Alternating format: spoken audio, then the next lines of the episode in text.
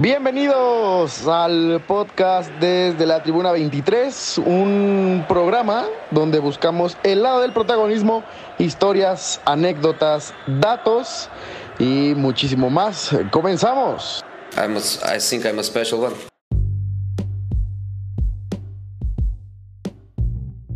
Amigos, antes de que empiece el episodio quería recomendarles y que vayan a seguir a uno de nuestros patrocinadores. Así es, ya vamos a empezar a tener patrocinadores Botanas Doriza en Instagram. Residen en la Ciudad de México para que empiecen a pedir sus botanas, sus cacahuates, sus papas, sus gomitas y mucho más, aprovechando que ya viene la temporada donde van a iniciar prácticamente todos los deportes. El béisbol se viene ya cerca la Serie Mundial, están por empezar las ligas de fútbol, también está por llegar la NFL, la NBA, el tenis, etcétera, etcétera, etcétera. Vayan y sígalos, digan que vienen del podcast desde la Tribuna 23 o de parte de Gabo Vargas y empiecen ya a disfrutar de unas ricas botanas. Y ahora sí, los dejo con el episodio. Uno de ustedes, el cuarto eh, podcast que grabamos aquí en Guadalajara. Eh, al final tenemos un gran invitado. Ya estamos platicando fuera de cámaras un poquito de, de lo que vamos a hablar. Rodrigo Camacho, amigo, ¿cómo estás? Gracias por venir al podcast. No, ¿cómo estás? Bien, todo bien. Eh, con calor aquí en Guadalajara. Ya les decía que es la primera vez que vengo, entonces bastante bien. Un poco pesado el calor, pero bueno, ahí en la tarde se pone un poco más fresco, ¿no? Es, un, es hasta cierto punto un crimen que nunca hayas venido a Guadalajara. O sea, eh, bienvenido más que nada y por supuesto gracias por, por la invitación, por dejarme estar aquí contigo, por tomarme en cuenta. Pero sí es un crimen que nunca hayas venido a Guadalajara. Sí, tampoco, bueno, apenas voy a probar las tortas ahogadas, nunca las he probado, entonces ¿Cómo crees? tengo que probarlas, por ahí me decían que están buenas, a otros no les gustan, por ahí hay un amigo que anda ahí atrás, pero bueno, vamos a empezar a platicar. Antes de entrar a detalle con, con el tema de fútbol, etcétera, en tres palabras, ¿cómo te definirías? Órale. No, no esperaba Sí, es esa bomba. esta, esta agarra en curva a los invitados Sí. Eh, psicoanálisis. ¿no? No, pero Sí, como el Roberto Martínez. diría que diría que soy una persona apasionada, eh, competitiva Sí. y mm, no sé, honesto, quiero pensar. Ok, bien, me gusta. Oye, Rodrigo, bueno, antes de saludar a Axel, que ya te decía que es mi amigo que te sigue, que dice, oye, invítalo para que platiquen, Ah, para ok. verlo y así. Sí. Mandarle un saludo. sí, sí, ¿Cómo, ¿Cómo ves a las Chivas? Entrando un poco más en detalle, antes de empezar a platicar un poco de, de cómo ha recorrido dentro de los medios, ¿cómo ves a las Chivas? Esta plática, tú extiéndete lo que quieras, es puro fútbol. Yo sé que te gusta analizar un poco más a fondo, por ahí hay raza que te comentó que sí abrieras tu canal de YouTube de análisis, sí, etcétera. Entonces, ¿cómo los ves? ¿Cómo es el estilo de juego? Lo platicaba mucho con los invitados de, de hace dos días y de ayer. El- la forma en la que ha transmitido Belco al equipo ha sido distinta, como que ha cambiado esa mentalidad. Y ahora Chivas ya sabe ganar a pesar de no tener como un buen, un buen partido como tal. Lo platicábamos esa vez contra León, que decíamos que no había sido la mejor noche, pero que al final habían ganado. El equipo ya se le ve una idea di- diferente, ya también tiene un poco más de rotación, pero con jugadores con sentido, o sea, usándolos en su posición, eh, aprovechando como sus cualidades principales y a partir de ahí generando como cada estilo, pero eh, partiendo de cómo se, se para el rival. ¿Cómo ves a las Chivas? Es momento, yo sé que la gente ya se ilusionó, pero en, en- en- objetivamente y analizándolo un poco más a fondo, ¿cómo ves el equipo? Sí, digo, a partir de, de, de mi posición a lo mejor es un poco complicado decirle a la gente ilusionense o, o no se ilusionen, ¿no? Sí. Pero yo diría que más allá de que Chivas aprendió a, a ganar, para mí, aprendió incluso a, a competir, ¿no? Que es lo que ha perfeccionado, diría yo. O sea, lo, lo que mejor sabe hacer Chivas, para mí, creo que es competir que a final de cuentas, desde la salida de Matías realmente no sabía hacerlo. O sea, Sí. tú tuvo, fue un lustro bastante gris en, Horrible. en- en esta, en esta historia del, del Guadalajara, más allá de, de algunas liguillas, de por ahí unos repechajes, de aquella semifinal aislada en la gestión de, de Bucetich. La realidad es que el Guadalajara, pues básicamente no competía, ¿no? O sea, era, era muy sencillo sacarlos de la jugada, sacarlos Sí. de los partidos. Y yo creo que lo que más ha ganado con Hierro, con, con Pauno también, es el hecho de saber competir. Eh, y, y y hago énfasis en el competir porque, porque es competir más allá de cualquiera de los escenarios, ¿no? Y cualquiera de los contextos. En el inicio de, la gestión de Pauno, hay que recordar a la gente que tardó para que llegara eh, Víctor Guzmán, para que apareciera, para que fuera un constante en la alineación.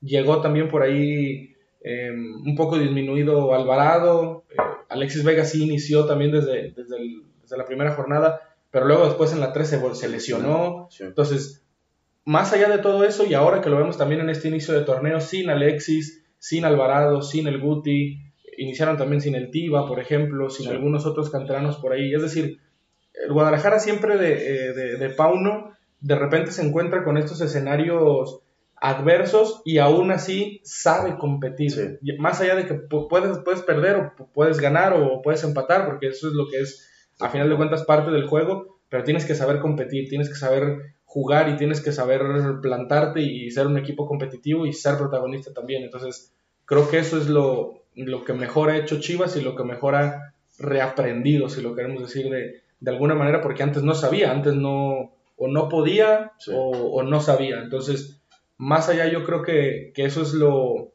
lo mejor que le ha dado Pauno otra vez al Guadalajara, sentirse protagonistas y ya no nada más sentirse, sino serlo. Al final de cuentas, acaba de, pasar una final, estuvieron a media hora de ser campeones. Entonces, eh, yo creo que la principal virtud es esa. Hablando de, del Piojo Alvarado, ya lo decías, me parece un tipo, no sé por qué a la gente le gusta tanto darle méritos a lo que hace. Quizás, obviamente, influye mucho el hecho de que es de Chivas, entonces los, el resto de los equipos, ahora que está con selección mexicana, la afición como tal no va a admitir que es un buen jugador, porque es de Chivas y porque entonces tiene la 10, y entonces porque antes era de Cruz Azul. Entonces, entre ese pique les cuesta trabajo, pero me, me parece que, al menos en liguilla, como cerró el torneo, yo diría que entre, o sea, dejando a un lado, por ejemplo, al Pollo Briseño, me parece que Alvarado fue el jugador más importante de la liguilla, salvo el primer partido que le costó trabajo un poco contra el Atlas, en cuartos de final. En la vuelta marcó diferencia, contra el América también lo hizo, y en la final, bueno, mete un golazo que al final, bueno, es circunstancial o de, forma accidental o como sea, no se gana esa final. Pero ¿cómo ves tú cuando has estado ahí eh, en persona, más de cerca, el rol del piojo? Porque llegó con dudas y yo me atrevo o me atreví a decir de mala forma que era un intercambio Antuna y él era lo mismo. me, me parecían jugadores de roles similares. Ahora que lo veo en Chivas, el tipo puede tener un rol en un juego, puede adaptarse de otro lado, puede jugar como interior, puede ser volante, puede también asistir, puede anotar. Entonces me parece que las, todas las herramientas que tiene él para aportar al equipo de forma ofensiva, me parece que a mí, hasta ahora, ha sido el jugador al menos más importante en este último lapso, como de dos, tres meses, en el estilo de, de Belco. Bueno, de entrada a mí siempre me ha parecido un jugador muy infravalorado. Bueno, digo siempre, realmente también como de, un par de años para acá, o básicamente desde ese último lapso que tuvo pequeño en Cruz Azul, sus últimos seis meses eh, y, ahora desde que ha llegado al, Guadalajara. Y yo eso también lo he platicado con otros amigos y, lo decía un poco pues, en tono irónico, que yo decía, es que yo ni siquiera sé de qué juega el Piojo Alvarado, o sea, cuando iba a llegar a, Chivas, por ejemplo. Pero, mm, digo, lo, lo digo de una manera, te digo, un poco sarcástica, irónica, porque pero creo que es una virtud de él y creo que es como una manera de halagarlo a él, porque al final de cuentas, como tú lo dices, puede ser un carrilero en línea de 5, puede ser un extremo en una formación que tenga extremos, puede ser un interior, puede ser un media punta, puede ser un falso 9. Y yo creo que al final de cuentas siempre es necesario un jugador así, o sea, que tenga un jugador que me pueda rendir en, cinco roles o, posiciones diferentes, a mí dámelo siempre. Además de que te suma la intangible que a veces se habla mucho poco, creo yo también que de repente en Chivas se ha exagerado, pero es un jugador eh, que difícilmente te causa problemas, es un jugador que sabe aceptar su rol, que si le dices tienes que ser suplente la mitad de la temporada, lo acepta sin problema y, adquiere ese rol también de revulsivo. Es decir, es un futbolista que no te va a causar problemas de ningún tipo y que te va a rendir prácticamente donde sea que lo vayas a poner. Entonces, eh, creo yo también que a diferencia de lo que tuvo en Cruz Azul, se ha beneficiado muchísimo de poder asociarse como con Fernando Beltrán, de poder jugar cerca también de Alexis Vega, que son socios que de repente le faltaban también en Cruz Azul pero que por eso ha rendido en Chivas y por algo lo llevaron también a, a la selección y lo hemos visto, no desentona realmente Roberto Alvarado. A mí me parece de verdad un jugadorazo, obviamente guardando los escenarios y las, las escalas de lo que en México puede ser, ¿no? Claro. Pero digo yo de verdad, para mí es un jugadorazo y lo dices bien, para mí después del Pollo Briseño, el mejor jugador de Chivas en la liguilla pasada. Y el pollo que aprovechó su oportunidad también y se reivindicó porque venía tragando banca, venía como no tenía tantos minutos y él lo platica por ahí con, con Paulo, con el, el gordo Pix ahí en su entrevista hace como dos semanas, que ya no veía como una luz para ser titular constante y al final, bueno, aprovechó sus virtudes. Y hablando del pollo, mucha gente lo catalogaba como un jugador que le ponía huevos y que tenía como ímpetu. Y en la liguilla se dieron cuenta que sí lo tiene, pero tiene muchísimas más cualidades de la que la gente cree. También se le hace mucha burla o lo, lo estigmatizan mucho y le ponen etiquetas por el hecho de que festejaba barridas y, era tan eufórico y en ese lapso entonces Chivas no estaba como en el mejor momento, entonces ahí se quedó la, la etiqueta, pero a mí me parece un tipo que tiene buena lectura, que tiene buen juego aéreo. Con los pies, me parece, al principio a mí no me gustaba mucho cuando le daban salida con él, no porque no fuera el mejor, pero a veces como que se tardaba mucho en dar el pase, bueno, en encontrar la, salida fácil. Y estos últimos uh, partidos entendió su rol y ha jugado de la manera más sencilla, sin complicarse, eh, sin querer hacer a lo mejor cosas que quizás puede tener la calidad, pero su forma de juego, su estilo, no lo, no lo potencializan tanto. Entonces el tipo ha evitado de hacer menos errores, de equivocarse menos. Desafortunadamente esa vez en, el, en la final, el único, la única distracción que tuvo en cuanto a la marca termina metiendo la mano. Y yo creo que si esa mano no, no ocurre, el Guadalajara era campeón. Ese penal revivió a los Tigres y, y, bueno, ahí un par de errores después. Pero es un tipo con más cosas que solo huevos e ímpetu. Yo creo que también esa imagen de, del pollo briseño y esa, digamos, como animadversión, ¿no? Que se pudo crear como con la gente, siento yo que también tiene que ver muchísimo con es, precisamente esa época gris de la cual platicamos en, en, el Guadalajara, porque... Contra el Puebla dos veces. Y porque, a ver, además, eh, digo, esos, esos discursos, digo, si hay un discurso muy, muy específico con el, con el pollo briseño que se cree que además, pues es un jugador como tribunero, que es un jugador que nada más está como para tratar de darle gusto como la afición, algo así, ¿no? Yo, en lo, o sea, en lo, en lo, personal, lo que veo de él, yo no he visto un jugador, un defensa en la Liga MX que vaya por arriba como el Pollo Briseño. No hay nadie que compita en el juego aéreo como él. Digo, para mí es el mejor con diferencia en la Liga MX. Ya después, si quieres empezar a platicar sobre eh, defensas con salida controlada, con, para romper líneas en conducción, todo eso, hay, obviamente hay muchísimos mejores que él. Sí. Pero siento que muchas de esas animadversiones las la comparte con, con otros futbolistas. El, el, propio Antuna es también un ejemplo, por aquel festejo contra Pachuca también en ese repechaje cuando ibas perdiendo 4-1. Entonces, eh, de repente sí hay acciones que, además también no, no hay que engañarnos. El Guadalajara vive y, siempre ha vivido a raíz de lo popular, ¿no? O sea, como de, de este sentido muy nacional, muy, o sea, muy nacionalista, muy muy mexicano, muy de eh, tratar de, ¿cómo, te digo?, eh, compaginar o sentirte identificado con el jugador, porque siempre ha sido así, ¿no? Siempre ha sido el equipo del pueblo en ese sentido, aunque se hayan aburguesado, por decirlo de alguna manera, en la última década, pero la realidad es esa, al menos con el, con el Guadalajara. Entonces, eh, yo creo que que con tantos contrastes también de, perfiles de jugadores y de actitudes y de acciones, creo yo que ahí es donde también salió muy golpeada la figura del pollo, del propio Antuna, que te digo, para mí es un, para mí es mejor jugador de lo que la gente de repente dice. Hay sobre hate, ¿no? sí, claro, sí, sí, Ya nada más porque hay Antuna es pendejo. Como que de repente se busca también un target, ¿no? Como que a ver con quién me, a ver, con quién me desquito y Sí, y este ya me dio razones. Y pues, el, o sea, el tipo como que siento que tampoco se ayuda. O sea, en vez de, de tranquilizarse o controlar un poco su impulso, el tipo cuando lo, o sea, lo sacan, lo abuchean y se ríe, y se burla de la gente. O sea, le da como más argumentos, les pica el orgullo a la gente y les va, les da más cosas, entonces ahí la gente no perdona y les vale madres y tal, tal, tal, tal, tal y tal. Sí, que también pero- me parece un buen jugador a mí sí. Pero bueno, volviendo al menos en el tema de- del, del pollo briseño, yo creo que sí.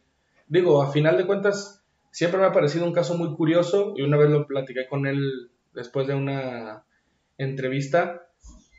Algo, algo te dice que, que haya sido jugador y además capitán de la selección sub 15, 17, 20, 23 y que no haya tenido un llamado a selección mayor, Mayor. ni siquiera uno. Sí. Entonces, eh, es, hay algo ahí muy, pues no sé si extraño, Claro. digo, no, no me refiero a algo turbio ahí, Sí, de- pero pues algo... no, pero eh, me parece un, un jugador muy interesante en ese sentido, porque no solo era un jugador, sino que era el capitán de todo ese proceso formativo de una generación. De. Y ahora que no haya sido considerado, también a mí me llama mucho la atención, que igual también hay perfiles Para el quizás mejores que, Sí. que él realmente en la selección, pero a final de cuentas, eh, como la gente que le dice que es malísimo, como Dieter Villalpando Ah, y todo eso, Bueno, realmente la, no la es vida los acomodó y uno bueno, sigue el, tiempo, el otro tiempo puso acá quien nos Ujú, El creo que está en San Luis, Dieter, ¿no? Sí, güey, acaba de jugar contra, Ah, pues apenas, sí, la Chivas. A mí, aparte del pollo, siento que tiene como un feeling de delantero, porque su forma de orientar el balón no es como un central como normalmente lo hace, sino el tipo va como pica un delantero normalmente, entre segundo y a primero, sí. y el tipo entonces ya está un paso delante del delantero y es cuando, y aparte Sí. tiene muy buen remate de cabeza, o sea, realmente tiene, no una cubeta, sino tiene una, una buena, No, claro, una- sí. una buena cabeza para, para rematar los balones y a partir de ahí tener las lecturas. Volviendo al punto y hablando, por ejemplo, de esta eh, estructura de, de Chivas y de la columna vertebral, ¿hay ultimátum con Alexis Vega? ¿Crees que.? Porque lo platicaba, por ejemplo, con Juanca, el de, de la voz rojiblanca, Ujú. y decía que, que no puedes hacer de un tipo con tanta calidad sabiendo lo que te puede aportar en, su buen, en un buen momento, como por ejemplo el, el partido que más tengo marcado, me acuerdo mucho contra León, el torneo pasado donde pone dos asistencias y el Ujú. tipo jugó bastante bien, Sí. pero él, él decía que por lo que le pagan, por lo que sabemos que es, a lo mejor sí no ha llegado como a ese punto que todos, quere- todos, todos, todos, todos sabemos que puede llegar a serlo. Y mucha gente está desesperada, salió el rumor de Tecatito a, a Chivas, entonces vendan a Vega Tigres y tráiganse al Tecatito. Para mí no era una opción tampoco ideal, porque aparte No. el tipo sí tiene un rol bastante marcado en el esquema de Pau. Me o sea, podría decir que es uno, dos o tres pilares en el esquema de Belco, pero también entiendo que la gente esté molesta porque a lo mejor no ha rendido, porque le ha faltado, por tal, tal y tal. También trae el problema de la lesión de la rodilla, que tampoco es tan fácil arrastrarlo. Sí. Y evidentemente en algún punto, con tantos partidos jugados, eh, llamados a selección, mini convocatorias, pues el cuerpo va a responder de una forma pues, no tan favorable por el tema del desgaste. Pero tú el tema de Alexis Vega lo ves claro, eh, para ti te merece un ultimátum como tal. Para mí, Alexis Vega es el mejor jugador que tiene Chivas. Eh, También lo creo. Digo, la- también. obviamente todas las opiniones se, se respetan. Eh, pues yo quisiera que me digan desde que Alexis llegó a Chivas un jugador mejor que él en Chivas. Aparte muy buenos números, dicen que no hago, pero sí tiene muy buenos números. Y Sí. digo, no es por estar abriendo el paraguas, sino es porque Sí, yo sí. tenga que defenderlos a ellos, porque no, no tendría yo por qué, y también hay jugadores en los que te podría decir lo que pienso, siempre digo lo que yo pienso, entonces eh, Alexis Vega no, no, pues digo, a lo mejor me voy a adentrar demasiado en otros temas o, o- o salir un poco a- también de ahí, pero el fútbol, y, y tiene que ver un poco con esto que te digo de todos esos sentimientos que populares que acompañan lo que es el. Guadalajara, ¿no? Sí. Entonces, el fútbol viene cambiando desde siempre, sigue evolucionando y cada vez creo yo, aunque sí dicen que el fútbol es de los jugadores, pero cada vez es más importante la figura del entrenador, la Sí. figura de el cuerpo técnico como tal, de la creación de un sistema ad hoc al equipo que tú tienes, de un modelo de juego que pueda explotar a tus jugadores, etcétera, etcétera. Y Alexis no lo tuvo desde que llegó al Guadalajara. Es decir, deambuló por ahí entre Cardoso, Tomás Boy, Tomás Boy, Tena, eh. Bucetich y Sí. todo eso que y realmente la, la época de Bucetich era Denzel Alexis y todos ahí nos persinamos y, Y a pesar de eso sí, sí, sí produjo bastantes asistencias, bastantes goles. Y por eso se le sigue criticando bastante. Y es que obviamente, digo, es un poco lo que te decía de lo que siempre normalmente acompaña a, a Chivas, ¿no? Estos sentimientos populares, nacionalistas, que mucha gente viene, o sea, se acarrea el, el éxito del campeonísimo, entonces para que una figura en Chivas pueda ser figura necesita tener muchos números, muchos títulos, muchas cosas Sí. y mucho de todo siempre, Sí, no, mucho, sí, mucho. Entonces, eh, se, se enfocan demasiado, creo yo, en los números que sí son importantes, que sí es importante para Chivas ser campeón, que sí es importante ganar títulos. Pero el contexto importa también, ¿no? Exactamente, entonces Alexis Vega, salvo ahora con, con Pauno, no, no tuvo un, un contexto ideal para rendir él. Es decir, hay muy, muy, muy pocos jugadores que, que pueden rendir en cualquier contexto y estamos hablando de jugadores de la élite absoluta, ¿no? O sea,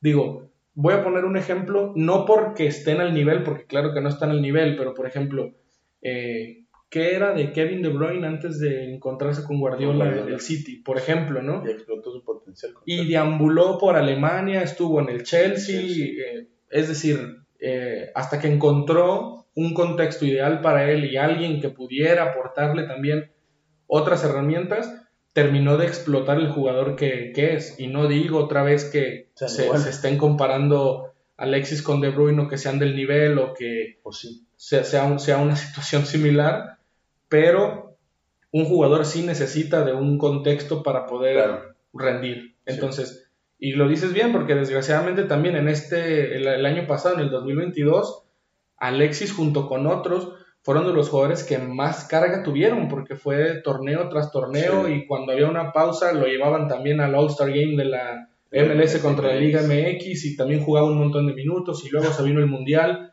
y luego otra vez regresar a hacer pretemporada con Chivas, es decir, eh, sí hay un problema ahí físico con él por el tema de las, de las lesiones, que eso. Sí. son muchas recaídas, pero digo, en el tema de que Alexis le deba algo a Chivas o le deba algo a la afición de Chivas, pues si Alexis debe, no quiero saber cómo están los demás, o sea, Y eh, a mí me parece que en esa final contra Tigres en la vuelta estaba haciendo un buen partido. Desafortunadamente, lo mismo, creo que sale por el tema de rodilla, pero creo que lo estaba haciendo bastante bien. Incluso creo que pone dos, las dos asistencias son de él, o bueno, las, sí, o él empieza la jugada, el tiempo que ver en la acción de la jugada, pero la gente también se lo olvida de si no metes gol no, no sirves. Entonces, Sí, se- pero por eso te digo, se convierte mucho en un tema más de cómo la... Creo que yo también es un, es un buen reflejo de, de cómo la gente ha ido entendiendo el fútbol y, y la, la percepción que tienen de lo que es un buen jugador y un, y un mal jugador, la Sí. gente. O sea, es revisar la, la- la lista y ver cuántos goles y cuántas asistencias tienes y si no tienes, pues no, pues No no, eres un buen jugador porque era, lo leí yo también sobre Fernando Beltrán, eh, que era un jugador que no tenía asistencias o que no tenía goles y que Sí. por eso no era un jugador trascendente. Pues también yo te digo, si Fernando Beltrán no es trascendente en Chivas, quiero saber quién sí. O sea, pero No, esa es mi es- opinión. es- el análisis o, o- o esta parte se vuelve muy simple. O sea, no metes gol, no eres bueno. Muy superficial. Exacto, sí. O sea, entonces, o sea, no encuentran ese análisis a profundidad o no ven un poco más allá del contexto en el que juega a lo mejor el equipo, de quién fue el, el tipo que sacó el balón. No, no realmente un jugador no, no es bueno solamente por meter goles o asistir. Se importa mucho qué aporta también más allá de, de los números, ¿sabes? O sea, ¿Cuál es su función y cuál es su rol en el equipo? Por Sí. ejemplo, en el, digo, no es para echar cohetes o hacer una fiesta, pero el 2 a 1 de, el 2 a 1 de Chivas en León no se entiende a partir del pase de Beltrán a Guzmán, Sí. que fue el pase que rompió esa jugada, a final de cuentas. Sí, León estaba un poco partido, estaba quizás sí. mal parado atrás, lo que quieras, y fue una excelente transición de Chivas Sí, pero es un pase también de Fernando Beltrán que fue el que al final de cuentas termina por concretar ese contragolpe. Luego la asistencia de Guzmán y el gol es de Yael Padilla. Y Beltrán no sube a la hoja de registros, pero Sí. quien lo vio sabe lo importante que fue. cuenta, sí. Que el pase del Pocho yo creí que ya se había pasado. Sí, Lo también. sentí muy fuerte, Sí. que nada más porque ya él, creo que el ímpetu, esas ganas que Sí. tiene un debutante, pues le hicieron alcanzar el balón.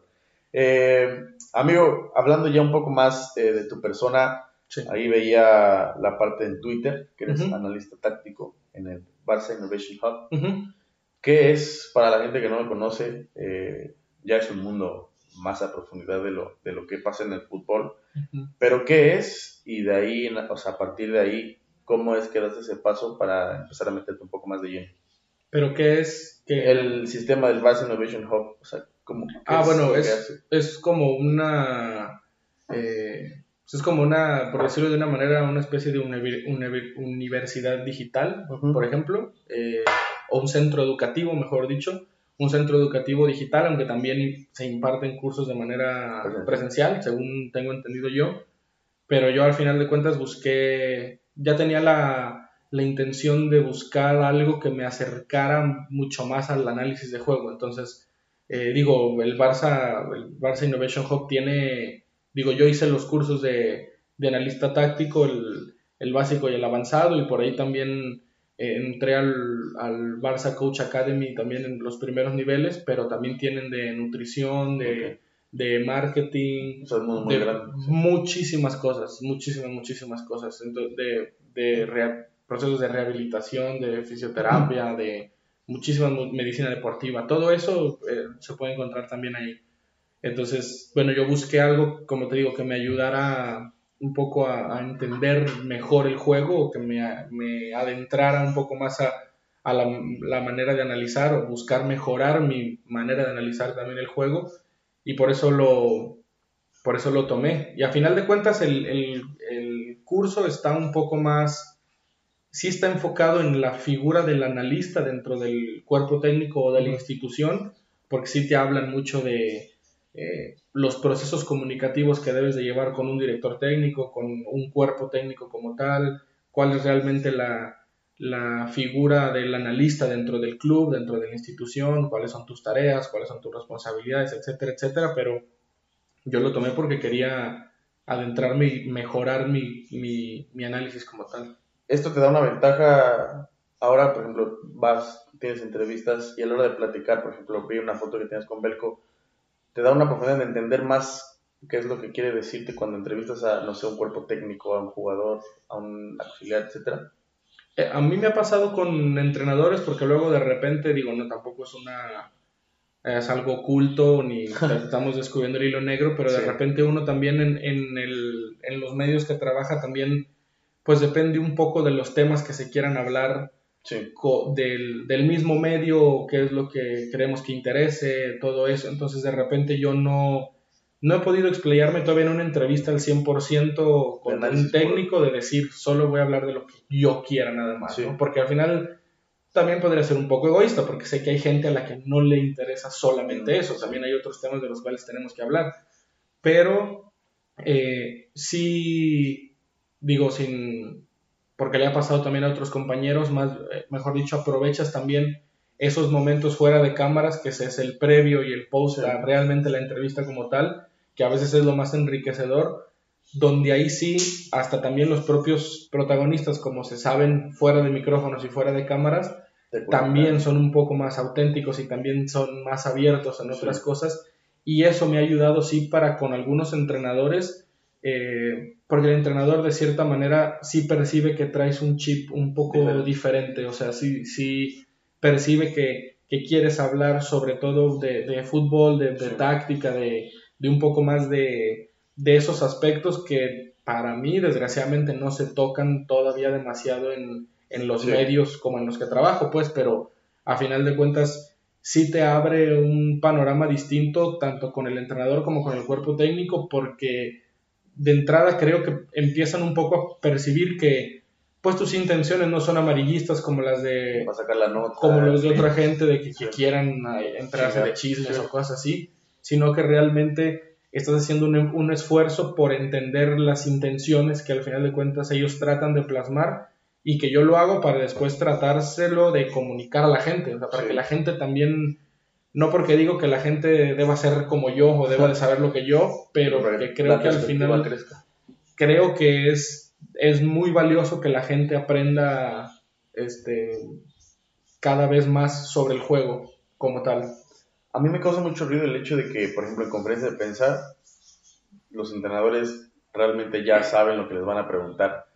Poniendo un caso, eh, por ejemplo, ahí en España, el chiringuito y todos esos medios, con los jugadores que acaba de, traer el Real Madrid, realmente lo único que le preguntaban al fichaje era, ¿te gustaría jugar con Mbappé? ¿Cómo ves Mbappé? Y Mbappé, y Mbappé, y tal. Y a mí me parece un poco, digo, entiendo que, que ese es el rol como del programa y aquí en México habrá otros que tengan un, un, sistema o sea similar la forma en la que llevan el programa. Pero a mí sí me gustaría como tal que, que, a lo mejor, porque yo me imagino que a los entrenadores pues, les ha de gustar, oye, ¿qué pusiste en la línea de 5 en el minuto 60? ¿O por qué hiciste este cambio y echaste para atrás al que estaba de volante y lo pusiste de carrilero? Pero también entiendo que a la gente, ya lo dijiste, no, hay, no, hay, no, no a todos les llama la atención como entender el parado táctico. Debes quieren escuchar ¿Por qué perdieron? Ah, no, pues, ah, está bien, y ya, ¿sabes? Sí, pero de entrada, bueno, creo yo que hay cosas que sí te van a acercar precisamente a saber eh, por qué perdiste o por qué ganaste o por qué, a, buscar cualquier, cualquier tipo de, em, no sé, como de argumento, pues realmente qué fue lo que pasó. Y, lo llevo a que también, eso también es lo que creo yo, porque hay todas estas creencias eh, falsas o lugares comunes o o maneras un poco populistas de tratar de explicar el juego de que la gente te dice o puede entender la gente o creer, bueno, es que perdimos porque nos faltaron huevos, ¿no? sí, sí, sí. Y entonces yo digo, pero ¿cómo los mides? O sea, ¿cómo... o, sea, o sea, si en caso de que tu apreciación fuera correcta, explícame en qué momento mides tú, se escucha, se escucha muy grotesco pues, pero ¿cómo, cómo mides eso? O sea, no no, tiene ningún tipo de sentido desde el, análisis que yo quiero hacer.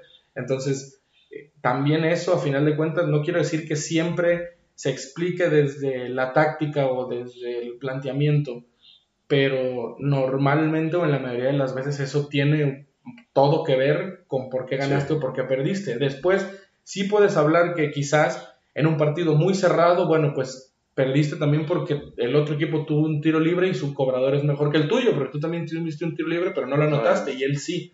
O, o, porque fue un partido muy cerrado y cometiste un penal y el otro equipo no, entonces perdiste porque hiciste un penal, o perdiste por este error de tu portero o este error en la salida. Pero a final de cuentas, e, eso es lo que creo yo, si busca terminar de, de explicar eso porque aunque a la gente le cuesta aceptarlo, a final de cuentas sí se, sí se preguntan por qué perdí. O sea, ¿por qué perdí? Creo yo que el final de Chivas es un claro ejemplo también de eso, puede, podría ser. ¿Crees que este nicho, en cuanto a afición, en cuanto a la gente que ve, que le gusta así escuchar un análisis más a fondo, comience a crecer cada vez más? Yo creo que sí, yo creo que sí porque yo, digo, yo lo, lo he percibido, no es que también, por ejemplo, eh, mi cuenta de Twitter sea una muestra representativa de lo que es la afición, pero al menos sí me ha tocado gente que de repente te agradece el tipo de análisis que a veces hace uno porque le abre a lo mejor un panorama. Digo, si hay un nicho del cual yo me siento parte de, de sí mucho de, de, táctica, de, de planteamientos, de modelos de juego, cosas así, o sea, como más, mucho más enfocado en eso que no es todo lo del fútbol, al final de cuentas ni siquiera es todo lo que debe ser un entrenador.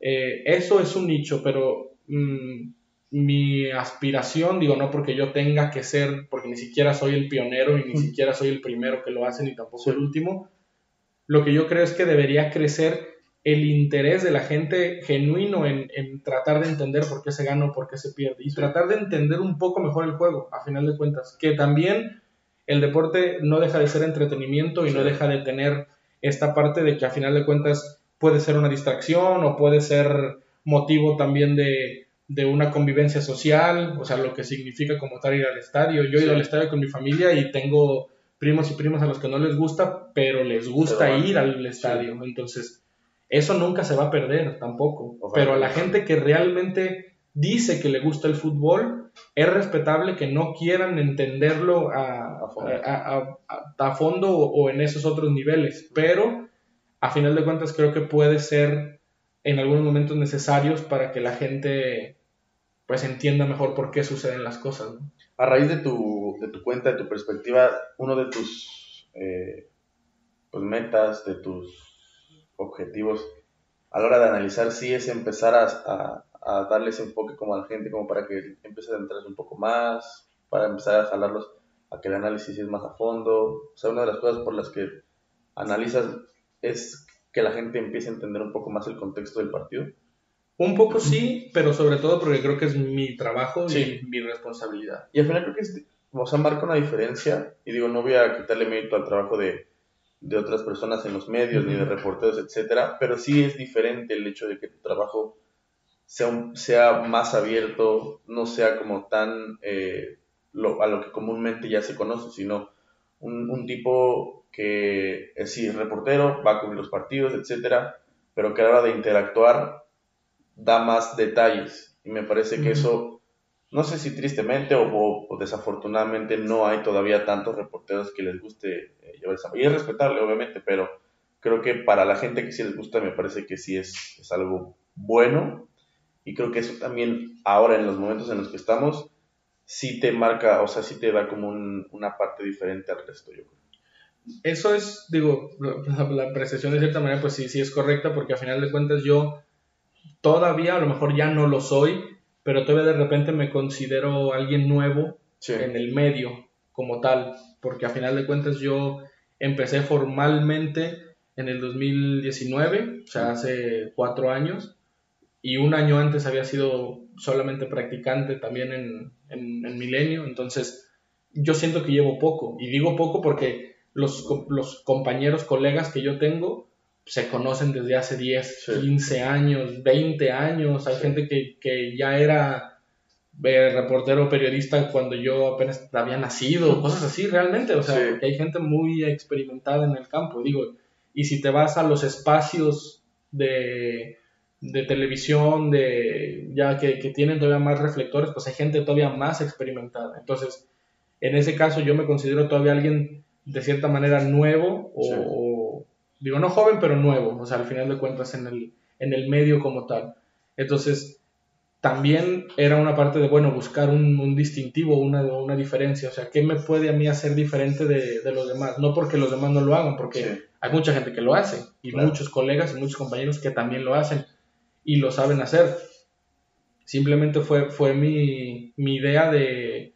Eh, y tampoco lo hice como para que la gente me conozca o para que la gente me, me encuentro, la gente piensa eso, o sea, no, eh, es un poco una mezcla de que el periodismo tiene su responsabilidad con el público, o sea, a final de cuentas esa es la responsabilidad de nosotros, pero pues porque también es mi trabajo, o sea, y es mi trabajo y yo quiero pensar que hago bien mi trabajo, o quiero estar de cierta manera tranquilo conmigo mismo de decir, bueno, estoy haciendo el trabajo que yo puedo, que quiero y que puedo, entonces es un poco también una, de las dos cosas, pero pues sí tratar de, brindar eso a la gente que te digo, nunca he sentido que tengo yo ni la verdad absoluta ni nada, pero al final de cuentas me hace falta un montón por seguir aprendiendo, pero creo que pues por ahí se, puede empezar. Vaya. ¿Crees que las redes sociales han perjudicado al medio o lo han beneficiado? Porque, pues entre que muchos ya no dicen que no ven la tele y otros dicen que los programas ya de televisión se han vuelto muy lo mismo y ahora ya las redes sociales tienen como un poco de más de punch. Los streamers, YouTube, los podcasts, los clips de 30 segundos y así. ¿Crees que las redes sociales realmente han, lo han perjudicado un poco o se han beneficiado también el medio de, de las redes? Yo creo, y eso también lo platicaba con otros compañeros, creo que lo que perjudicó al medio como tal fue el acceso tan libre y tan gratuito a la información. Ah, sí. Eso creo yo. Que también puede haber noticias falsas y la gente también se las... No, bueno, y también, bueno, ahí tendríamos que entrar en otro tema de que se vuelve casi hasta educacional de la misma gente de que y no es culpa tampoco 100% de la gente, sino que pues a nosotros nadie nos enseñó a, a tratar, bueno, digo, a mí sí, pues porque eso, eso estudié, pero digo, a la gente no, no le enseñaron a, saber diferenciar una noticia verdadera de una falsa o de o cómo contrastar o cómo si me encuentro algo qué tengo que hacer para asegurarme de que de que sí es sí es verdad o sí es cierto o sea cómo dónde más puedo buscar dónde más puedo hacer esto eso mucha gente no lo sabe mucha gente no no e, e, e, en ese sentido el tema de las redes sociales, de la viralización de la información y de todo eso, sí le llegó a mucha gente de golpe, porque no estaban preparados para tanta información. O sea, Me refiero a tanta información porque antes uno controlaba mucho más la información a la que, a la que accedía. Sí. Porque yo le pongo en un, o sea, yo le pongo en un canal o yo le pongo en cierto noticiero y solamente voy a ver eso, ¿no? Por decirlo así. Enfocado, sí. O yo voy y compro este periódico y tengo la información de este periódico. Nada porque más. este es el periódico que me gusta, o este es el periódico que compraba mi papá, o Sí. este es el periódico de lo que sea, ¿no?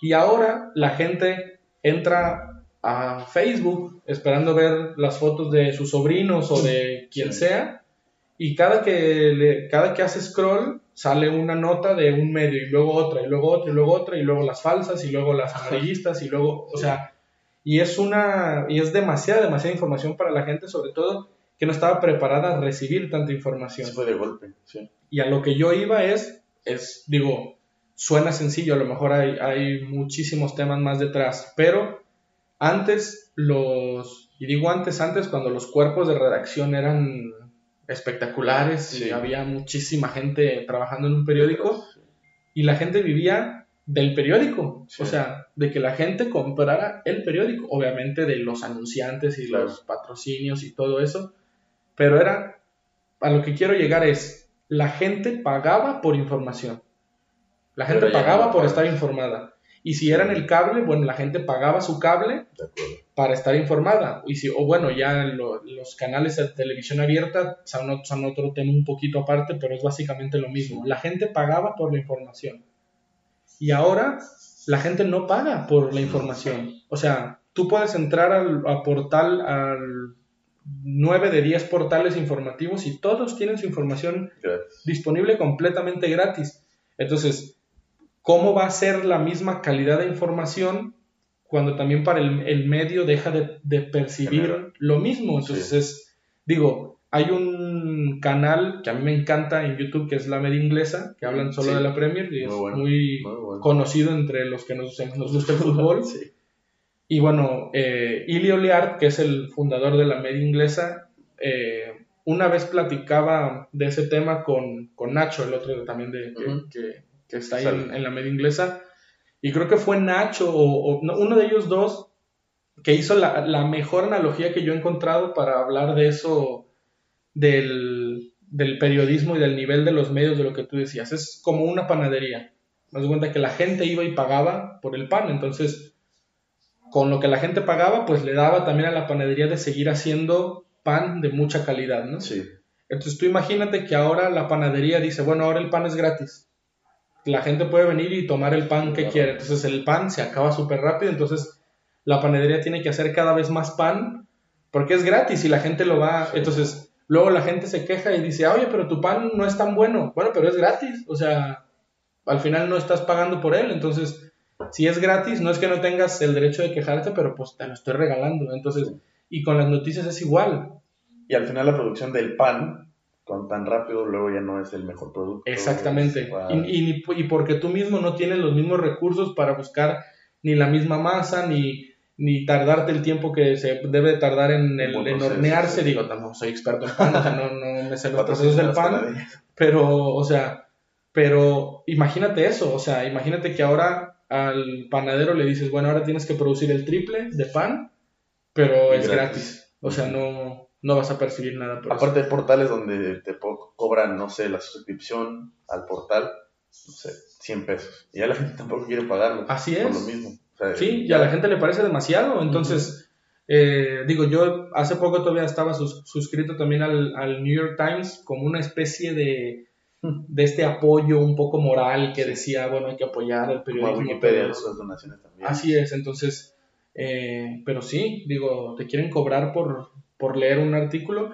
y buscas la manera de encontrarlo y no pagar. O sea, Sí, sí. ya estamos llegando, a, o sea, a otros niveles también nosotros porque ya nos han enseñado que debemos tener el, el derecho a cualquier tipo de información de cualquier lugar Sí, sin, tener que, sin tener que pagar. O está el tipo que sí lo paga, entonces él lo difunde gratis para todas las demás personas y las demás personas ya nunca lo compraron. Así es. Amigo, empezando a platicar también un poco de tu trayectoria con los medios, que ya llevas cuatro años. Empezaste en Canal 6, ¿no? Sí. ¿O en Multimedios es el mismo? Sí, sí, eh, Canal 6 y Multimedios es, es lo mismo. Yo eh, empecé realmente en el grupo como tal, porque bueno, Grupo Multimedios es Milenio, Multimedios, Medio Tiempo, hay más cosas ahí.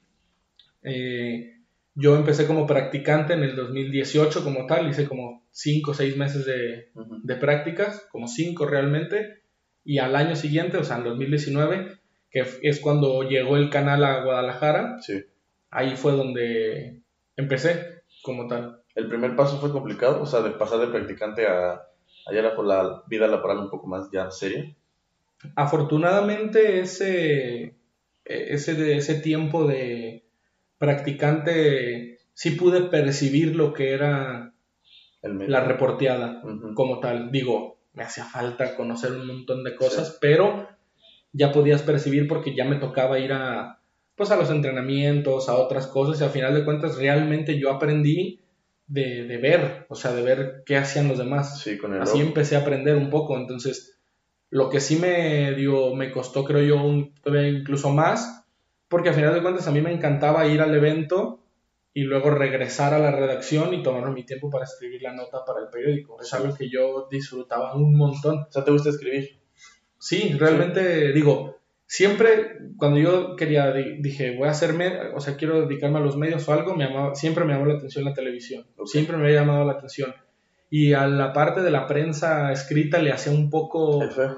un poco el feo, De que no está padre. pero ya que lo viví, creo yo que me gusta muchísimo más escribir que, que hacer televisión. Y desgraciadamente ahorita ya no, No ya no escribo, salvo que yo quiera, Sí. como Por en un blog. parte. Sí. Ajá, pero todavía me gustaría tener como esa, como ese, pues ese otro trabajo también un poco a la Sí. par de, de, de poder escribir. Eh, lo que me costó fue empezar a hacer televisión. Sí, es, un- es muy complicado hacer tele. Pues para mí sí, sí fue de cierta manera, pero... sí fue de cierta manera complicado, pero eh, digo, también el, el editor que yo tuve en Milenio, me acuerdo que nos decía desde un principio, mientras mejor sean escribiendo, más fácil se les va a hacer hacer televisión como tal. Porque digo, no es lo mismo, o sea, no, no, en televisión no dices lo mismo que dices en tu Sí. nota, pero sí te ayuda, o sea, Pero la agilidad que yo de repente, la agilidad que yo de repente siento que puedo tener al escribir, aunque obviamente sí me equivoco y, y borro, pero esa agilidad de, de poder estructurar y, y- y crear oraciones y todo eso, creo que sí me ayudó mucho a la hora de, de televisión de, de también saber que crear quizás son oraciones más cortas, Sí. pero sí, de, sí me ayudó muchísimo el, el saber, no, o sea, no sé cómo explicarlo pues, pero La agilidad mental. me ayudó mucho el saber escribir para luego hacer televisión. Sí, porque entonces ya tienes el- la idea de cómo estructurar oraciones que tengan sentido. Así es. Y en un lapso de una, de una cápsula tan rápida y que tienes que no trabarte y que se te entienda y que tenga sentido.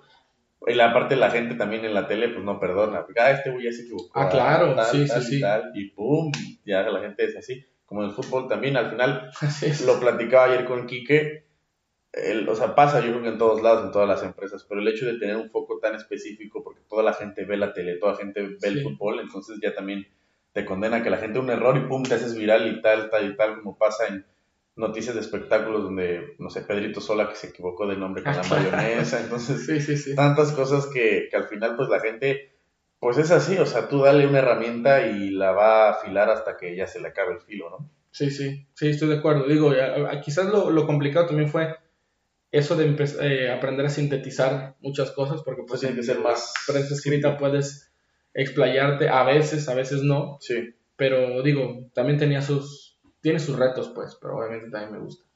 ¿Cómo, ¿Cuál fue tu primera cobertura como tal cuando dijiste, ah, estoy emocionado porque me toca ir acá o me toca ir a este partido o una entrevista? Bueno, mm, mi Porque ya vi que estuviste con el Canelo, ¿no? También. sí, digo, mi de- mi de- realmente mi deporte favorito es el tenis. Ok. Eh, sí, sí vi las fotos. Y de hecho mi primera cobertura fue cuando todavía estaba eh, yo en la universidad.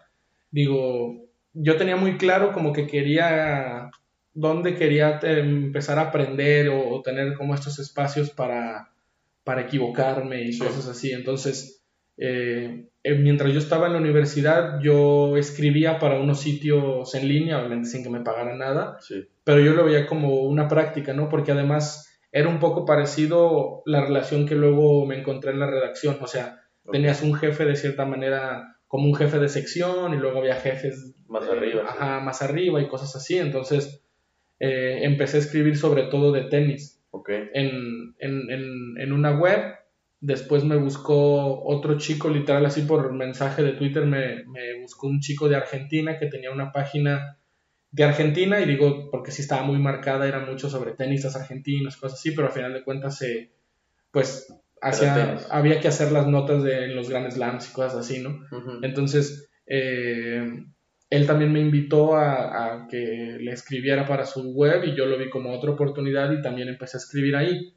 Pero ese chavo ya tenía tiempo, eh, digo, con esa página, estaba de cierta manera bien posicionada, digo, lo, lo suficiente como para eh, conseguir acreditaciones en torneos. Entonces, en el 2017 conseguí la acreditación para ir a cubrir el torneo de Acapulco, cuando todavía estaba yo como eh, no, no, era estudiante, 100%. Mm. Estudiante 100%, literalmente platiqué con los profesores y les dije que me dieran oportunidad de faltar. Sí, y, sí, me fui toda una semana a Acapulco, que se, se escucha como espectacular, pero pues fue realmente a cubrir el, el torneo. Y fue ¿Cómo mi primera, primera experiencia, pero es hasta ahorita la que más me ha gustado o la segunda que más me Y ha mira, te gustado. voy a decir, digo, es una anécdota. Yo hace apenas el de este año, en diciembre, hice una cobertura en radio para el Mundial. Yo hacía mi sección, me invitó una, una, Vale. una cadena, igual, de gratis. Pero fuiste a Qatar. No, no, no. Ok. Iba a ir y al final, pues me dijeron, no, pues es que pues, no te vamos a pagar, entonces pues, no, no vayas.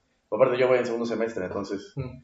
Pero me dijeron, pero mira, está esta chance, te- tú lo puedes hacer así. Le dije, ah, pues sí, les doy, obviamente es este, experiencia, práctica, no les iba a decir que no. Y ya, entonces el chiste es que es una cadena ahí de MBS en, Guerrero. Y, y ya, entonces pasó el tiempo y me acordé que había visto la, la convocatoria de la, de, la, de la prensa para el registro para ir a la Tenis en Acapulco. Y ya metí yo mi, mi solicitud, les dije, oigan, échenme la mano con, con que son, soy parte del medio y así.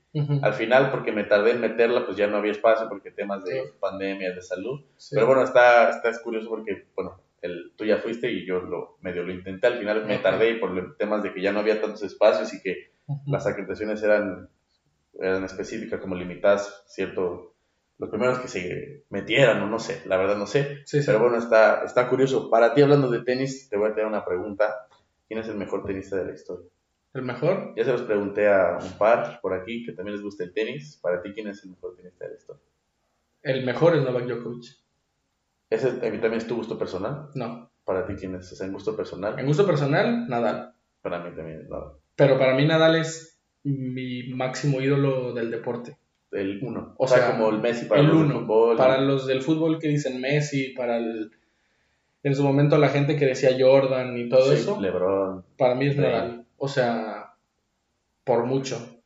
Claramente es Nadal. O sea, y obviamente- por eso te decía, desde una perspectiva un poco como de aficionado, Sí. muy a mi pesar, te tendría que decir que Djokovic, pero porque, digo, es muy, muy difícil argumentar que no lo es. La gente que lo, le quita mérito es porque no se vacunó, por su forma de ser, que es más este, Sí. y así, pues Nadal, eh, Federer, más abiertos, más con los niños. Porque yo, no, Novak también, no creo que sea una mala persona, pero bueno, lo estigmatizan también mucho porque no se vacunó y por su forma de ser. Pero, por ejemplo, para mí, Nadal también es el mejor de la historia.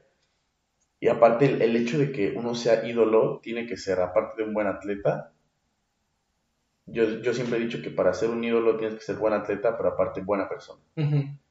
Y eso Nadal me parece que lo tiene muy marcado. O sea, el tipo es, digo, no lo conozco, pero por ejemplo, Paula Longoria, que le mando un saludote que platicamos hace como dos meses, me dijo que igual su máximo era este, Nadal. Nadal, que se fueron a cenar y que un tipazo. Y, y se ve, o sea, la perspectiva la ves desde que tú ves los juegos y el tipo cómo sale, cómo saluda, la mentalidad que tiene, la foto que tiene donde está brincando y cabrón, brinca muy cabrón, Ah, es claro. magnífica. Entonces, para mí Nadal también es, es- es fantástico. O sea, el tipo, Yo creo que. Yo creo que de los tres, Nadal es mejor deportista, incluso. Sí, Porque yo creo que. Digo, y Djokovic lo ha dicho en un par de. Después de torneos. Por ejemplo, hubo un torneo a finales de 2021, creo. Que Djokovic tenía que jugar. Creo que ganando un partido aseguraba el número uno al final del año. del ranking. Y, a- y ganó ese partido y al siguiente partido perdió con un jugador, digo, no era un cualquiera, pero un jugador que en teoría tendría que haberle ganado. Y sí aceptó un poco que él iba como enfocado en asegurar lo del número uno del mundo. Y- Y digo, no que lo demás no le importara, pero ya pasaba como a segundo término. Sí. Y yo no he visto, eh, digo, la gente podrá creer que yo lo digo porque es mi ídolo, pero Objetivamente. yo creo que Nadal es el mayor competidor en la historia del deporte, el mejor competidor en la historia del deporte y la mejor mentalidad en la historia Sí. del deporte.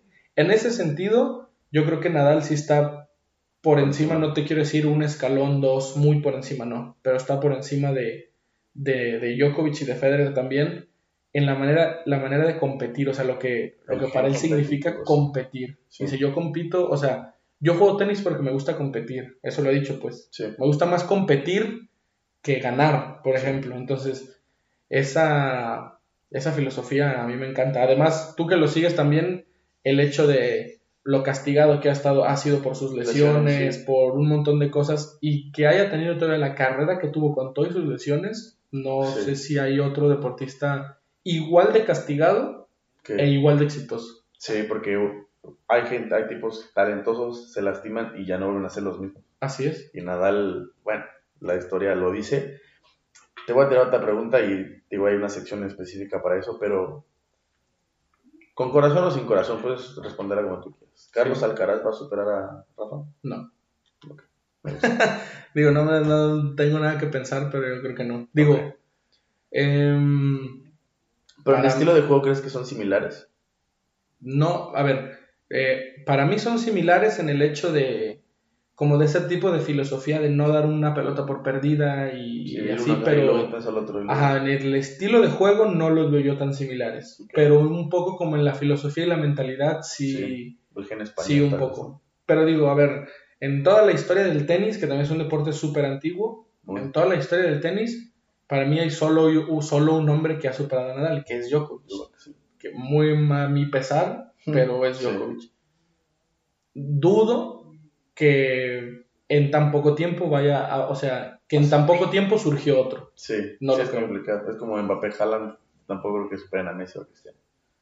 Mira, eh, yo creo que tiene que ver un poco también con lo mal acostumbrados que estuvimos como con esta etapa, eh, como con esta etapa del deporte, ¿no? O sea, desde Federer, digo, desde Jordan o desde Federer, Nadal, Djokovic, y luego Michael Messi, Phelps, Cristiano, Phelps, Bolt.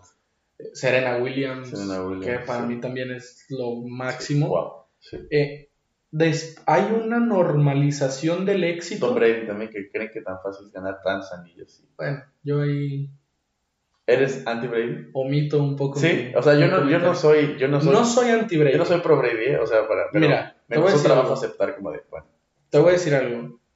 Para mí, Tom Brady es el deportista más sobrevalorado de la historia.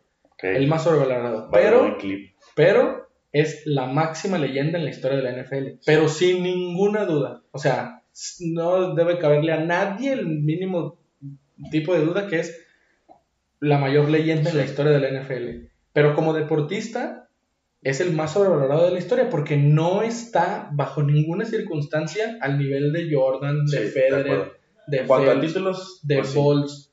A ver, Brady es. A mí, cada, cada que sale el tema, a mí me, me encanta. Y sus temas son, y, eh, sus victorias, y lo vamos a platicar porque tampoco yo no soy pro Brady.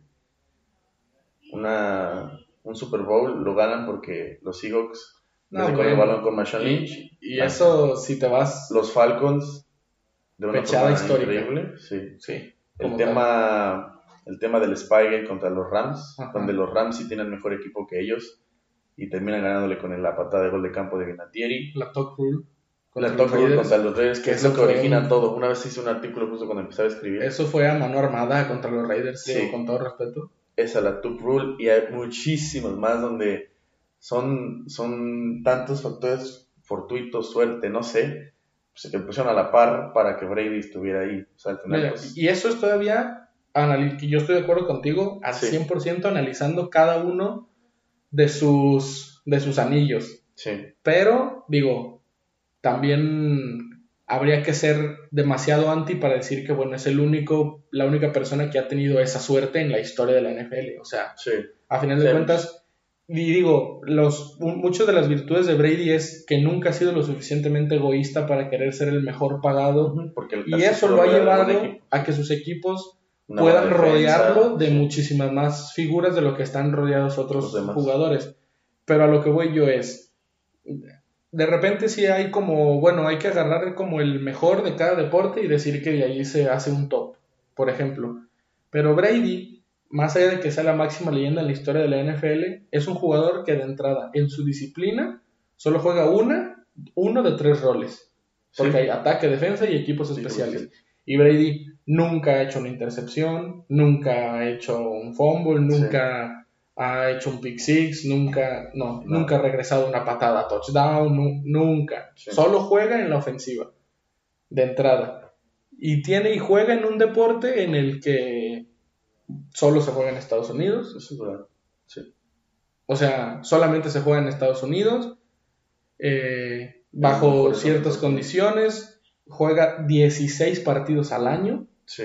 Bueno, Y 20, cada- si quieres, si llega hasta el Super Bowl. Un decir, pues, o sea, para mí, no, ¿cómo lo vas a comparar con Roger Federer, que ha ganado más de mil partidos en su, Sí. en su carrera y ha jugado otros más y los títulos que tiene? Es decir, a final de cuentas es una muestra, es como si yo en mi ciudad eh, hago, me invento un deporte y solo se juega en mi ciudad y digo, yo soy el mejor deportista de México. No se juega en otros lados, pero bueno, bueno, aprendan a jugar, no son tan buenos, pero yo, yo soy. Pues Sí. no, o sea, no, digo, el Olimpo es el Olimpo Claro. del tenis. Sí, sí, sí. Y Para no, mí. estoy de acuerdo. O sea, al final yo tampoco soy pro Brady. Para mí, Patrick Mahomes va a ser el próximo GOAT. Pero de todas maneras, así lo comparas con el resto de los deportes, sí es. O sea, la exigencia yo creo que es mayor. Van a salir los que digan que la NFL son golpes y pa, pa, pa. No, y es verdad, pero digo, no, o sea, pero a ver, el rol de Brady Sí. es un, o sea, también Es es, muy un- específico, sí. Es muy específico porque además es el deporte colectivo por excelencia, la NFL. Ningún Sí. otro deporte tiene tantos roles tan específicos. Entonces, creer además que todos sus éxitos son de, o sea, son solo de él, Sí. también Aparte, justamente eso pasa con ahora con los quarterbacks que pierden, por ejemplo. Pero si ganan, ah, es que tiene un buen equipo. Pero si pierden, entonces es culpa del quarterback. Sí, Siento que tampoco son- yo estoy en contra también de, o sea, hablan, hablan de los quarterbacks y, y para, y una estadística es la cantidad de victorias. Por, Sí. o sea, pero bueno, ¿Tú a ya me, acordé, ya me acordé dónde estábamos, por qué nos desviamos en esta Sí. mini plática un poco anti-Brady, pero decía que igual él de, de cierta manera pudiera entrar en la conversación, pero hay una normalización del éxito de que hemos visto tantos récords romperse, tantas figuras, tantas Sí. que de, de pronto creemos que es Va a llegar otro y lo va a sencillo. normal. O sea, Sí. como que dices, bueno, este ya ganó, este que viene va a ganar lo mismo, y este que viene va a ganar lo mismo, va a ganar lo mismo. O sea, y sobre todo en el tenis, que de ahí surgió el- lo del tema de Alcaraz. Antes del Big Three del tenis, la- lo que se decía jamás lo, era Sampras. Y Sampras, tenía sí. 14 Grand Slams y su récord de semanas número uno, que después Federer lo hizo trizas. Ujú. Y del récord de Grand Slams ni se diga. Nadal solo en Roland Garros ganó lo mismo que Sampras en Sí, toda pues, su carrera sí. en Grand Slams. Que nunca llegó ni a una final de, de Roland Garros también. Sí. Entonces, estos, estos tres marcianos, aliens o lo que sean, Bueno, eh, llevaron la conversación a un punto en el que no estaba ni siquiera en el imaginario de nadie. O sea, sí. ganar, Aparte 20, que hayan gran- sido tres. ganar 20 Grand Slams es, pues, es demasiado, demasiado, demasiado para quien sea. Y Entonces, como había otros dos que lo, también lo hacían, entonces la gente Así es, y que fueron contemporáneos además. Sí. Fue, es increíble. Yo no creo, si bien a lo mejor no sé si va, no sé si va a poder alcanzar también ese nivel o, o- o esa, esa compe- competitividad junto con otros Dos. que estén a su nivel, Sí. Es que 20 Grand Slams en- son de verdad demasiados. Es O que aparte no- uno ganaba y hacía que el otro también quisiera ganar más y a la par crecían y crecían y Así crecían es. y crecían. Rafa, si estás viendo esto, ven al podcast. Eh, amigo, hablando de Fox, ¿cómo se presenta la oportunidad ahora que ya vas eh, escalando, escalando, que ya estás buscando también un poco más? Pues dijiste Sí. que no el nombre, pero bueno, tu trabajo habla por ti solo. ¿Cómo se presenta la oportunidad de, de- de estar con, con Fox ahora? Mm, se abre gracias, como creo yo, a una cadena de... Se liberó este puesto y se, esta persona se fue para acá, entonces ahora necesitamos a alguien aquí, entonces ahora alguien en ese otro lugar. Eso creo yo. También se lo debo en gran parte a Natalia León, que es una amiga, que también le mandamos Que un venga abrazo podcast, sí la conozco. y un saludo, Ah, que también venga. Ajá. Eh, que de repente se da sus vueltas, creo, también a Guadalajara. Entonces, ¿Dónde vive ella? aparte ella ¿En la vive ciudad? allá en Ciudad de México, Ah, le voy- entonces... Le voy a decir, Nat, si estás viendo esto en el podcast. por Así es. Entonces, eh, a, Natalia la, a Natalia la invitaron a, o se dio que, que se le dio la oportunidad de ir a Ciudad de México a ser parte ya de, Del equipo de allá. de- del grupo de talentos de Fox Sports para estar en transmisiones, en programas, Sí. como conductora de Central Fox, etcétera, etcétera, después de que ella había sido corresponsal de Fox acá. Ok. Entonces se libera ese lugar de Natalia y eh, pues un poco por recomendación de ella también y que después me, me vino a buscar la gente de Fox porque pues evidentemente tenían que buscar un, Sí, un corresponsal. Entonces eh, ahí se abrió la oportunidad, me buscaron y pues no, no realmente no, no, Sí, no, me lo pensé. Sí, obviamente. ¿Cómo te sientes ahora eh, con Fox? ¿Bien? ¿Va todo bien? ¿Has crecido? ¿Sí notas un crecimiento de la primera cobertura que hiciste a la última, que es hoy? Estamos No, para sí, el- claro. Sí, sí, Sí. Digo, y al final en cuanto a enlaces, a, a reportes, todo eso, digo, eso es muy, es muy cliché, pero sí hay veces que de repente no me cuesta como esto de asimilar y, Mm, y creérmela, porque, a ver, no es, a mí me encanta mi trabajo y lo, o sea, sí, claro. lo presumo y lo que sea y, Sí. y- y estoy encantado, pero no es no es más importante que otros trabajos. Claro, O sea, cada uno tendrá su importancia. digo, con todo respeto, mis papás son médicos y para mí ese tipo de trabajos o Son- un bombero o algo es, o sea, es más importante, creo yo. Pero es un trabajo que de repente, bueno, pues puedes tener ciertos reflectores o sobre todo por este de que Sí, hacemos televisión o así. Y o la gente te empieza a identificar y como dices, no, te empiezan a seguir o te empiezan a comentar Sí. o a preguntar o así. Todo eso sí a veces me llega un poco como el síndrome del impostor, como que digo, no sé si de verdad metes. Ajá, o sea, o, o de verdad, de- o sea, de verdad seré bueno, de verdad lo estaré haciendo bien, Sí. o no sé, o sea, sí, a veces me cuesta, trato de que no, que no, de que no se convierta en dudas y, cosas así para luego hacer mal mi trabajo, pero la verdad es que es increíble, o sea, digo, eh, a mí me, me, me cambió la vida en el sentido de que yo estaba en, sí pasé por un proceso ya en el cierre de ciclo de Milenio, por ejemplo. Grupo Multimedios, eh, lo- los últimos tiempos que estuve trabajando ahí sí me, sí me cuestionaba mucho a mí mismo si, si era lo que debería hacer, si debería seguirme dedicando a eso, si tenía futuro ahí, si, si era bueno, si era malo, si mejor buscar otra cosa, o sea, sí me estuve como cuestionando muchas cosas y de veras estaba haciendo las cosas correctas. Sobre Sí, todo me, y sobre todo me cuestioné mucho yo mismo. O sea, no tanto el hecho de, de cómo está el campo de, de trabajo, de competencia de eso, sino... O sea, llegué a pensar así, es decir, creo que no soy bueno, o sea, creo que no soy lo suficientemente bueno como para, lo, para mis aspiraciones Para lo que por decir algo así. Entonces, cuando viene a buscarme Fox y como me buscaron de, eh, pues de que sí me hacían saber como que sí les interesaba yo, cosas así, eh, me cambió obviamente la perspectiva y después poder ir para allá, conocer a toda la gente que ya me ha tocado conocer, los compañeros que tengo ahora, etcétera, etcétera, me, sí me, me cambió la vida de cierta manera para bien, obviamente. Sí, obvio. ¿Tú no quisiste ser médico? ¿Mande? No, la medicina no, no, no te gustaba. Hice, cuando salí de la prepa, hice trámites a, para ser médico y afortunadamente no salí en listas, Ok. pero no, realmente no. O sea, no te movía a ti la...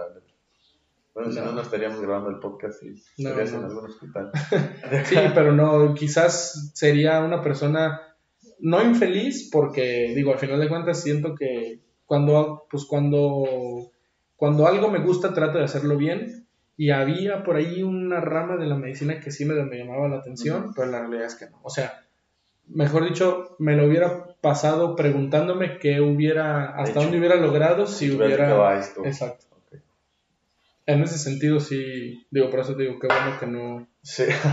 sí. que no pasó nada ahí. Oye, ¿cuál ha sido tu, ya hablando un poquito de, de las coberturas y así, ¿cómo te fue con el Canelo? Por ahí veía la foto. ¿Cómo te fue con el Canelo? ¿Es un, ¿Sí es un tipazo? ¿Cómo, cómo- Es un tipazo. Sí. Es un tipazo, es una persona muy educada, es Canelo ven al podcast. una, ojalá que viniera, una persona que eh, yo creo que sabe exactamente el tipo de deportista que es. Sí. Pero digo, como experiencia, fue una experiencia muy cortita porque como pasa a veces en el medio y nos pasan en el trabajo, llegamos un poquito a la carrera, a la cobertura, porque, se hizo, porque Claro. sobre todo, esa vez debo, de aceptarlo, cuando llego tarde yo, yo acepto y digo, esa vez llegué tarde.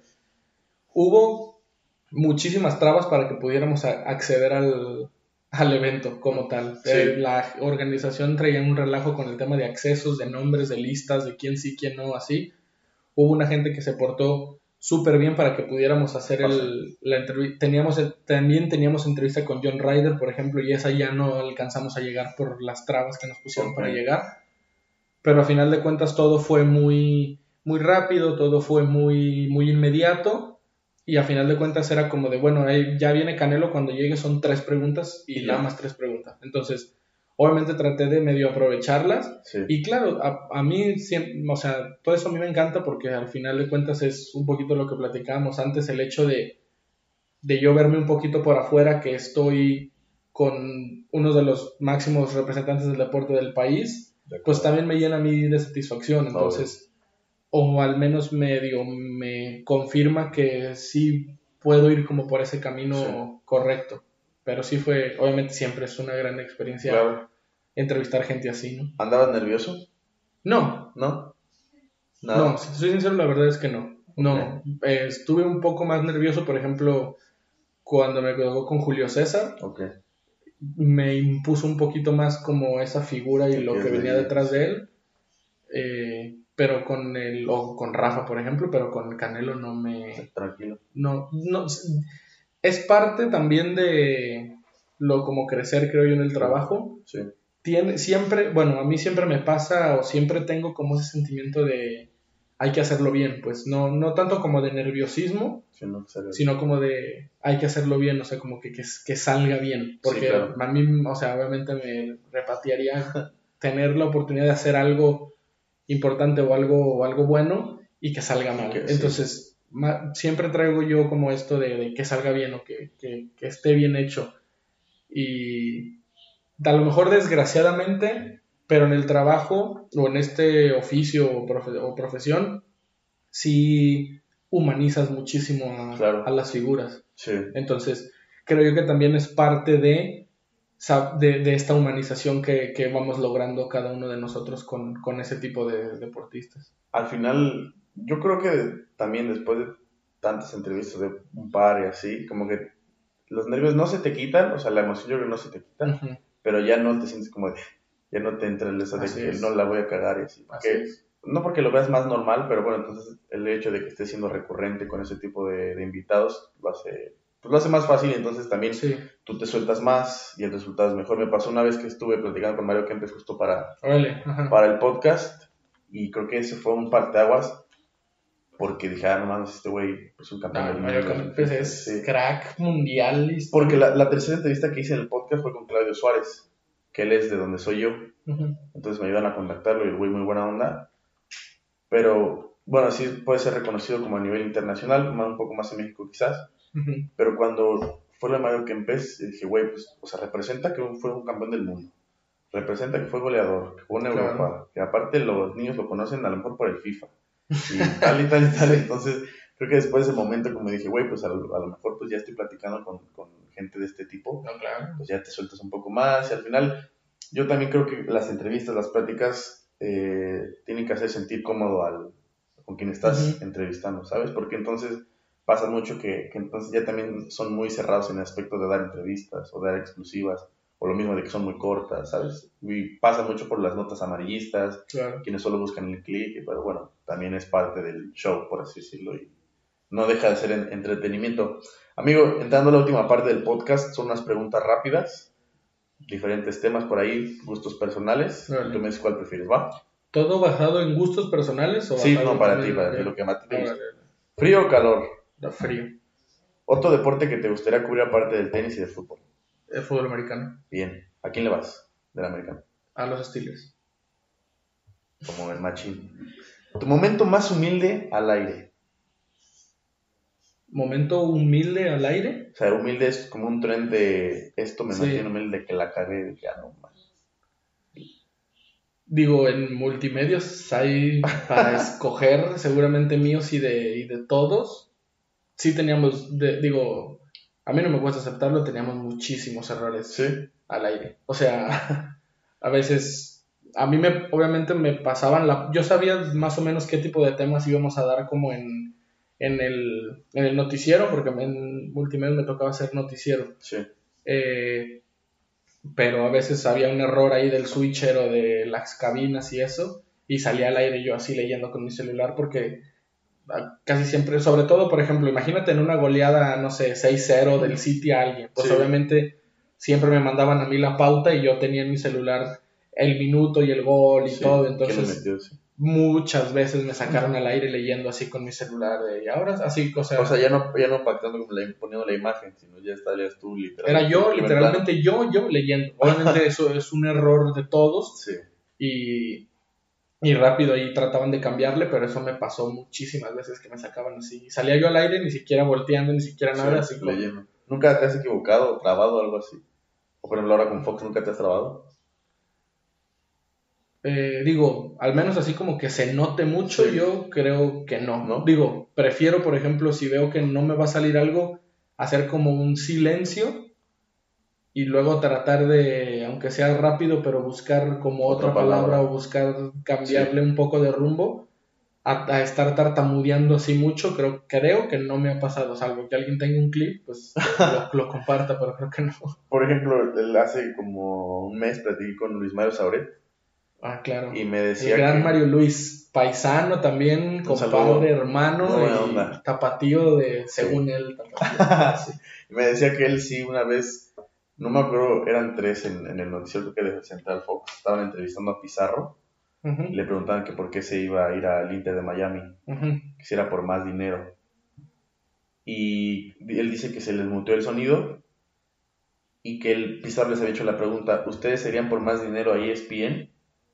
Pizarro le hizo la pregunta a, Ajá, pero ellos- Mario y a ellos. A Luis Mario y a ellos creo que eran dos chavas. No me acuerdo quién eran las dos chavas, pero eran ellos tres. Seguro Mónica Redondo. Yo creo, sí. Una de ellas. Y se les muteó el sonido y los tres dijeron sí. Entonces se hace el clip y ya me contó que se hizo clip y, y, y los cagaron, que era su jefe. Pues- así.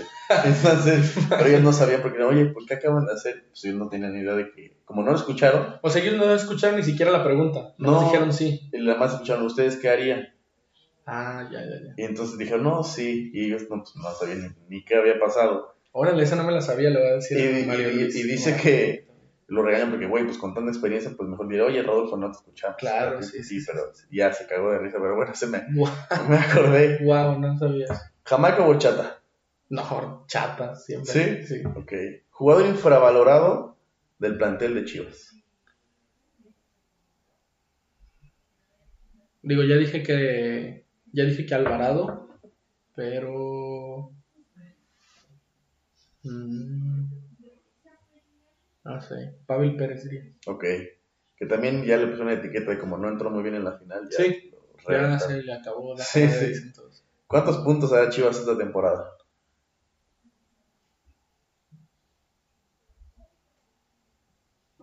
Treinta y seis. Bien. Todos han dicho más de 30, me gusta. ¿Sí? De todos los que has entrevistado en Chivas, jugadores, ¿con quién la has pasado mejor? La he pasado mejor con Alan Pulido, creo. Pulido. Ven a Chivas y al podcast, hermano. Aquí te vemos. ¿Qué es lo más feo de Guadalajara? Lo más feo de Guadalajara, el calor. Bien. No el calor, cómo se- ya te decía hace rato. Sí, ¿cómo, ¿Cómo se siente el sol? Porque eh, eh, hace más calor en Monterrey, y he estado en Monterrey, hace más calor en Sinaloa, la- toda la familia de mi papá es de Sinaloa, y he estado en Sinaloa y se siente también el calor. Pero no, ¿sabes qué? Bueno, es que entre eso, luego el tráfico también. Sí, Digo, tú eres de la ciudad, tú vives en No, la México y es horrible. peor. No. Pero yo no vivo allá, entonces no sé cómo es el Sí. tráfico allá y no me digan, ah, es que no sabes. Bueno, No, pero Pero sí he escuchado que aquí el tráfico. está, Sí. está feo. A ver, dos fichajes sin contar a Alan Pulido que harías para Chivas. Y sin contar también a. Bueno, bueno, sí, Guti ya está. Sí, el día. Dos fichajes más que haría para estas chivas: Sin contar al- a Pulido. Johan Vázquez. Ok. Digo, si fuera. Si se pudiera, obviamente, sí. eh, sea reales o irreales, ¿no? Sí. Y. Por ahí me dijeron Erika Aguirre. Mm, no me acuerdo quién más. Eric Aguirre. Sí, me Sí. en Chivas. Dice creo Sí, que lo veo más viable, pero pues no lo quieren soltar allá. No, ni lo van a hacer. Tano Mándaro. El mejor lugar para una primera cita. Mm.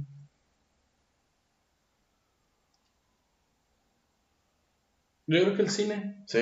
Bueno, a mí me encanta el Eres el cine. primero que me dice cine. Todos han dicho, no vayan al cine. Es que dicen que no, pero. Que porque no puedes hablar con otra persona. Bueno, es que, digo, a ver, me imagino yo la primera cita como que vas al cine y luego vas. A otro lado, sí. Exacto. A comer. Y yo, a mí me encanta, a mí me encanta el cine, me encanta. Digo, no soy obviamente experto ni nada. ¿Ya viste Spider-Man? Sí, Muy buena. ¿no? muy bueno. Sí, muy buena. Muy bueno, muy bueno. Me encanta el cine y me encanta esto, como que dice Tarantino, de la experiencia que es como para todos los que están en una sala ver la misma película. Sí. O sea, a mí eso me encanta como esa, esa perspectiva. Entonces, ya tienes una experiencia única solo con esa persona. Sí, sí. Porque si te gusta la película, Te digo, acordar, ojalá "Ah, que te guste la película, dices, persona". fui con esta persona. Sí. Ese es muy bueno. Y, bu- y, y bien que mal, dependiendo cómo salgan las cosas, Sí. cada que veas esa película, Te vas a acordar de con quién tú te vas a acordar de esa persona. Entonces, Es verdad. ¿por Bien. qué no? ¿Cuál es tu botana favorita? ¿Botana favorita? De- me gusta mucho hacer así como distintos tipos de... Mix. Un mix de todo. No, me gustan, por ejemplo, como poner sabritas, doritos y como con salchichas. Sí, así. sí. Sí. Ok. Las tortas ahogadas del 1 al 10. ¿Qué tan buenas son? No, sí son un 8.5 redondeado casi a 9. ¿A 9? Ok. Sí. ¿Cómo va a quedar Chivas hoy? Estamos grabando el 13 de julio, juega Chivas Necaxa en la noche. Hoy contra Necaxa, yo creo parecido como con San Luis. 3-1 más o Yo menos. que Diferencia de un, 2. un 3-1, 3-0, sí. Va. Y las últimas dos. A ver si no. Si hoy, tu- si hoy tuvieras a Rodrigo Camacho, que apenas empezaba y que empezaba en los medios, el que medios. metió sus trámites para, para ser médico, al que quieras, si hoy lo tuvieras de frente, ¿qué le dirías? Digo, depende la, la, este, la etapa, pero le diría que tuviera mucha paciencia. Que tuviera mucha paciencia y que, y que sea un poco más cuidadoso en general.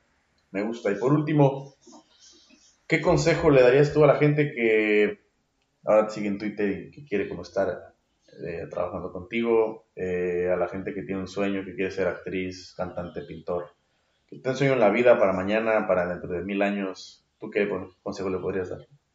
Obviamente lo importante es que, que les guste y que les apasione, pero eso no es como un consejo, creo que es algo que, que ya deben de traer. El, con, mi consejo sería que se preparen. O sea, que se preparen, se preparen, que vivan y, o sea, respiren, coman, cenen eso que les apasiona. O sea, si es bailar, pues cenar mientras bailan y si es otra cosa, eh, lo que sea, dedicarle muchas, muchas, muchas horas a eso. Pero muchas horas. Me gusta. Amigo, pues con eso terminamos la plática. Se pasó muy rápido. Sí. Platicamos de un chingo de cosas. Estuvo muy buena la charla. Te agradezco que hayas venido desde Tepa. No, hombre, gracias a ti. Eh, aquí tienes tu espacio, estoy seguro que, que no será la última vez que, que haremos algo, ya vendré más seguido, lo, lo prometo. Muchas gracias, amigo, fue un gusto. No, gracias a ti. Gracias a ti, me la pasé muy bien. Sí, a la raza, suscríbanse, denle like y dónde te pueden seguir. Me pueden seguir en Twitter e Instagram, arroba Rodrigo Camacho guion bajo. Espero próximamente en YouTube. Ya luego te voy a invitar yo también para Va, que luego jalo, jalo. me pagues la visita. Saludos, por favor, a mi esposa que luego se enoja porque luego dice que nunca hablo de ella. pero no me preguntan, entonces no, pero sí, obviamente. La segunda plática del podcast Así es, así es. sobre tu esposa. Nos damos un saludo, nos vemos la próxima semana. Chao.